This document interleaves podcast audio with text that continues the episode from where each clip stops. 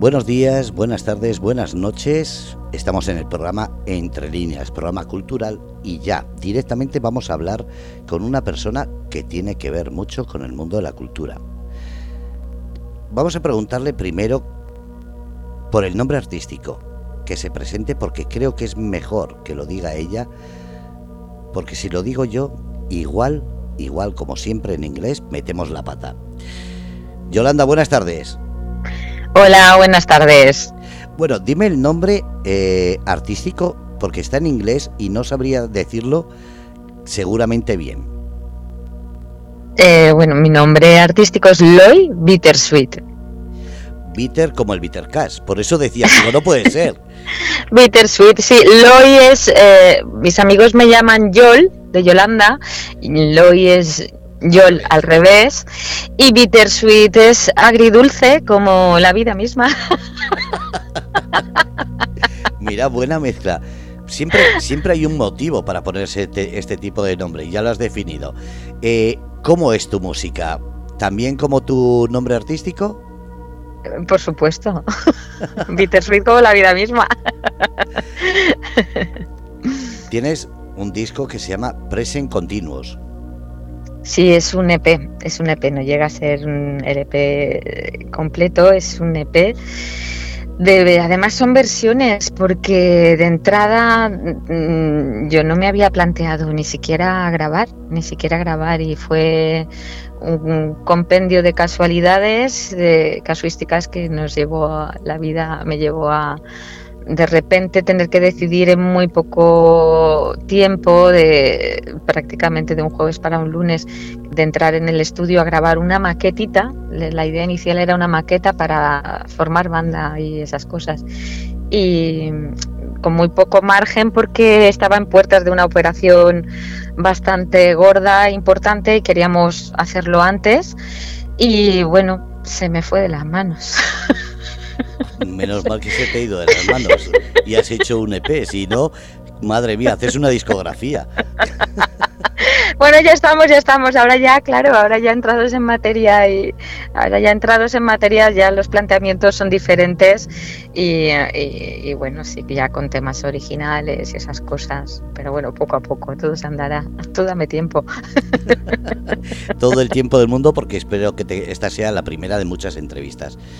Eh, Loy, ¿cómo es el mundo de la música para una persona que va a sacar su primer EP y que de repente dice, de hacer un, como dices tú, un no sé qué, sacas un EP y ya sigues para adelante? ¿Cómo es ese principio? ¿Cómo fue esa causalidad de meterte en el mundo de la música? Ya te digo que en mi caso es que ha sido todo, me está viniendo todo sorprendentemente dado eh, de una forma que ni yo misma me esperaba, jamás de los jamases tampoco. Si no me había planteado grabar en mi vida, imagínate, eh, mucho menos me había planteado todo lo que me está pasando ahora. Mm, por supuesto, bien recibido todas y cada uno de los regalos que me están llegando, obviamente. Y ojalá lleguen muchas más, claro. Pero bueno, en mi, en mi, caso fue, yo he sido una persona que siempre he estado muy cercana, he tenido la vida, la, la música muy presente en mi vida. Eh, he estado rodeada, casi todos mis amigos son músicos, musicazos y, siempre he intentado desde, desde mi posición ayudar a los músicos en todo lo que he podido. Y, em, pero claro, siempre he vivido la música desde la barrera, ¿no? desde pues, la amiga, compañera, eh, desde la barrera. Nunca me había planteado, siempre me ha gustado, pero también pues, las circunstancias de la vida, mi tipo de trabajo quita mucho tiempo, es un mundo estresante en el que siempre vamos a, a mil cosas, pero sí que es cierto que en los parones, bueno, yo soy productora audiovisual y me dedico a la producción televisiva y, em, o de eventos. Eh, entonces, mm, esto quiere decir que trabajas 7-24, ¿no? 7 días a la semana, 24 horas al día casi. Eh, lo cual te deja muy poco margen para hacer cualquier tipo de hobby que quieras.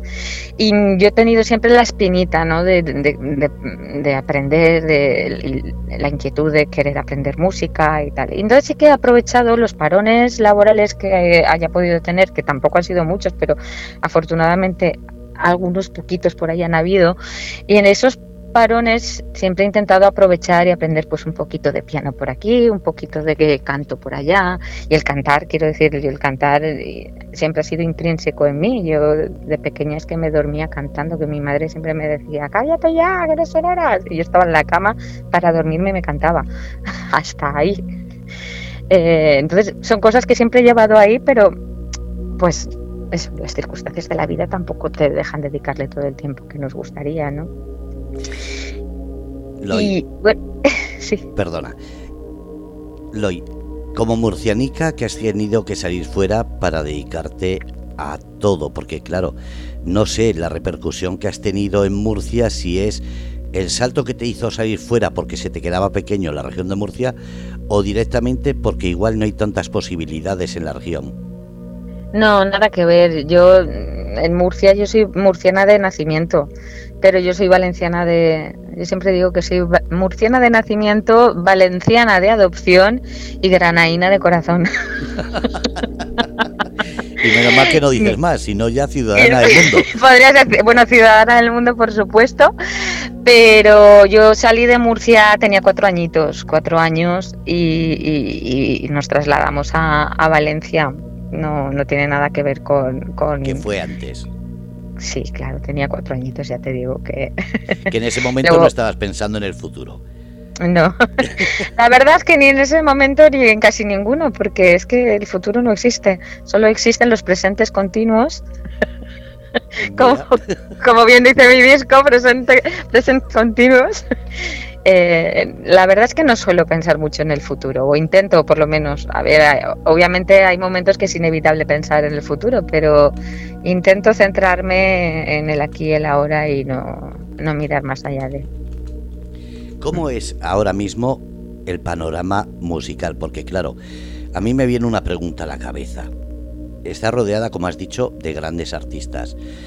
Mm. ¿Eso no es un poquito una carga? Porque claro, eh, no sabes si te están diciendo que lo haces bien por compromiso, por amistad, por lealtad o como quieras decirlo, o te están animando porque están diciendo es que te lo estás perdiendo. Entonces, ¿cómo es esa lucha en este panorama musical actual? ¿La lucha mía con eso? O... Sí, la lucha tuya, porque claro, he visto que en el disco tienes todo tipo de géneros, entonces no sé hasta qué punto eh, tienes definido el género que mejor te va, tienes definido, gracias a las amistades, pues ahora me tiro al rock, ahora me tiro al soul, ahora me tiro a... No, a ver, a mí siempre me ha tirado muy mucho el folk country, eh, la música americana mm, de siempre. Esto me viene pues desde que tengo casi conocimiento de causa. Eh, de hecho, yo estuve un año viviendo en Estados Unidos y fue allí, con, con 15, 16 años, fue allí donde por primera vez empecé a, a cantar delante de gente, bueno, no delante de gente, sino ya quiero decir delante de amigos o delante de, porque hasta ese momento yo, aparte que era muy tímida, no me atrevía a alzar mi voz, ni mucho menos. Y aparte, cuando lo hacía en casa, ya te digo que mi madre y mi hermana siempre me reñían, cállate ya, pesada, eres una chillona. Entonces pues vas, te, vas acallando, vas acallando y vas tragándote tu voz, ¿no? Y cuando llegué, afortunadamente, cuando el año que estuve en Estados Unidos, mi mejor amiga de allí, su padre eh, era músico y ella también, ella tiene una voz, o sea, Tracy Chapman, ahí, tal cual. Em, y entonces cuando yo iba a casa de ellos, pues yo flipaba, alucinaba, se cogían la guitarra, se ponían a cantar. Y en una de estas, pues yo eso que se me escapó cantar un poquito. Y entonces enseguida el padre de Talia Jerry pegó la oreja y me dijo, oye, tú cantas muy bien, pero sube la voz, que no te oímos. Y yo era de, mm", ahí bajito, y aquel, no, no, sube la voz, que no te oímos. Y fueron ellos los que empezaron a sacarme la voz hacia afuera afortunadamente, y claro, eh, además con un estilo de música que a mí siempre me había encantado, ¿no? El, el compone y es un rollito pues folk americano, ah, jugando ellos hacían unas voces increíbles. A mí lo de hacer voces es que me, me, flipa, me encanta y estaría toda la vida haciendo voces. Yo que eso, soy feliz. Y entonces imagínate, de repente tenía un señor que cantaba como Los Ángeles, una chica que cantaba flipante y, y, y me invitaban a participar de eso y yo pues iba haciendo también voces y, ahí fue un poco cuando empecé a, mm, no a descubrir mi voz porque realmente yo mi voz la estoy descubriendo prácticamente desde gracias a la, haber grabado esta maqueta. Yo no, no, no, conocía mi voz. Y aún así desde los inicios que empezamos ahora mm, ha habido una evolución tremenda. O sea eh, lo que he aprendido grabando ahora es que solo quiero entrar a grabar de nuevo otra vez porque el, proceso ha sido precioso y mm, vamos, enriquecedor como pocos, como pocos. Mm. Y luego también pasa una cosa, es que precisamente porque vivimos en un presente continuo, eh, como somos y lo que somos ahora no tiene nada que ver a lo que seremos y somos dentro de un segundo y dentro del siguiente segundo, afortunadamente, ¿no? Entonces se va creando una evolución y esto es un poco lo que creo que estoy viviendo ahora, ¿no? Yo empecé con esto con una idea eh, que tampoco iba más allá, porque ya te digo que no iba a ser más que esto para formar una bandita y empezar a cantar, porque sí que tenía muchas ganas de, de, de cantar y formar banda y eso pero sin más allá de. Y, las circunstancias pues me están llevando por, sabes que tú te haces una idea de unas cosas y luego la vida te lleva por donde le da la gana. Y bueno, estoy descubriendo pues mm, el, el, el, momento de cierre de ese que ya teníamos todo, vamos, ya se, lo había mandado ya a masterizar y de repente pasa por Valencia Pepe Bao con Ofunquillo y teníamos pendiente desde hacía mucho tiempo grabar algo juntos y bueno, se dio, se dio, la que, vamos, se dio la circunstancia y entonces paramos la masterización y, y añadimos este, una versión del Touch Too Much de ACDC, que obviamente rompe totalmente con la línea que había en el EP. Y ha sido un detonante y una puerta detonante a un otro estilo, que es el que estoy trabajando ahora, que jamás me hubiese planteado yo, pero que mm, estoy descubriendo que además me, pega mucho ese estilo y sobre todo lo estoy disfrutando. en, los directos es, es, tremendo, ¿no? Lo, lo que se puede es un estilo pues más de más de rock, más sí, en la línea de ACDC, bueno, de Pretenders, Fleetwood Mac, estas cosas, eh, Susi 4, eh, que son son sí son estilos que yo no, es un estilo que yo no me había planteado, pero la verdad es que sí que hay mucha gente que ya venía diciéndomelo hace desde un tiempito atrás y, y yo pues me quedaba así pensando y no, no era capaz de, verlo, pero mira, al final el tiempo les ha dado la razón. Mm. Hay una de las actuaciones que es en breve, es el 5 de mayo en el Museo Palacio Benifayó, en San Pedro del Pinatar. ¿Qué significa para ti esa presentación o, esa, o ese lugar? Y más con la gente que vas a estar. Bueno, pues eh, me hace una ilusión tremenda. Esto es la, eh, eh, el Domingo J. Casas, un fotógrafo inmenso. hace una presentación de una exposición de fotografías suyas y, bueno, pues nos ha invitado a participar y obviamente mm, Domin para mí es, es eh, eh, aparte de ser un referente y una enciclopedia andante y un peso pesado en el mundo musical, eh, además es para mí es, mi familia, ¿no? es, la familia que eliges, ¿no? Que es la, la familia, la guay que eliges y la que no te imponen, ¿no? Y Domin ha sido desde siempre, me ha respaldado en todo, en todo y de hecho en el EP este que, hemos sacado, eh, las, unas sesiones de fotos maravillosas, tremendas, que, y, bueno, ha sido una de las personas que más regalos y más grandes me ha hecho en esta vida y le debo un mundo. Entonces, imagínate lo que significa para mí cantar ahí con, él, ¿no? Y además eh, ha invitado a, otros artistas como es Inma Serrano, que es que Inma Serrano... La entrevistamos aquí, así que fíjate. Inma Serrano, yo recuerdo como si fuera ayer, eh, la primera vez que la escuché cantar, yo estaba en mi habitación de adolescente, eso fue el, otro día, cuando tenía 15 años, el otro día. Por eso lo recuerdo como si fuera ayer, porque fue el otro día. y recuerdo estar haciendo la cama en mi habitación de adolescente y empezó a sonar eh, la voz de Ima Serrano en la radio y no pude sino que sentarme en la cama y escucharla con, bueno, los pelos de punta y recuerdo el pensamiento de decir, pero ¿cómo canta esta mujer? Qué bonito sería poder cantar con ella. y mira, y los sueños se cumplen las cosas que tiene esta vida, parece ser que el viernes algo cantaremos juntitas, así que imagínate, menuda ilusión. Y luego también estará María Moes y habrán otros invitados también, o sea que lo, vamos a vamos lo vamos a pasar mmm, 20. No, no, yo voy a estar. Ah. pues lo vamos a pasar en grande, ya verás. La que vamos a liar, la que vamos a liar, estamos preparando cosas muy chulas y vamos, lo vamos a pasar pipa. ¿Qué ha sido para ti la pandemia? Es una pregunta típica, pero es que es necesaria porque mucha gente le ha servido para inspirarse, otra gente le ha venido para reencontrarse. ¿A ti cómo ha sido esa pandemia, ese momento de paro? Pues si estoy aquí ahora es precisamente parte importante por esa pandemia, porque yo la, la supuesta maqueta la grabé justo antes de la pandemia entonces, claro, llegó la pandemia y a Paco Morillas, que es el productor de mi EP, le pilló con mi proyecto en las manos. Así que no te digo más. he hecho horas y horas, me dejo una voz y unas cosas que he metido ahí preciosas. Eh, Onanua, que es otro de los impulsores míos que me ha ayudado mucho en este proyecto, pues también le fue mandando cosas. Mira, que he grabado esto para Yolanda.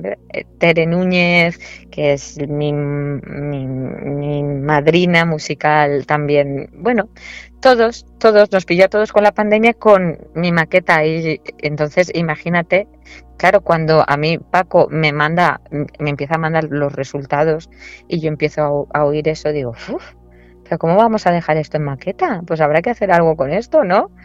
Y a partir de ahí se nos fue de las manos a todos. Así que mm, mm, fíjate si ha significado la pandemia para mí. El 2023, eh, aunque ya estamos en mayo, ¿qué se espera de él?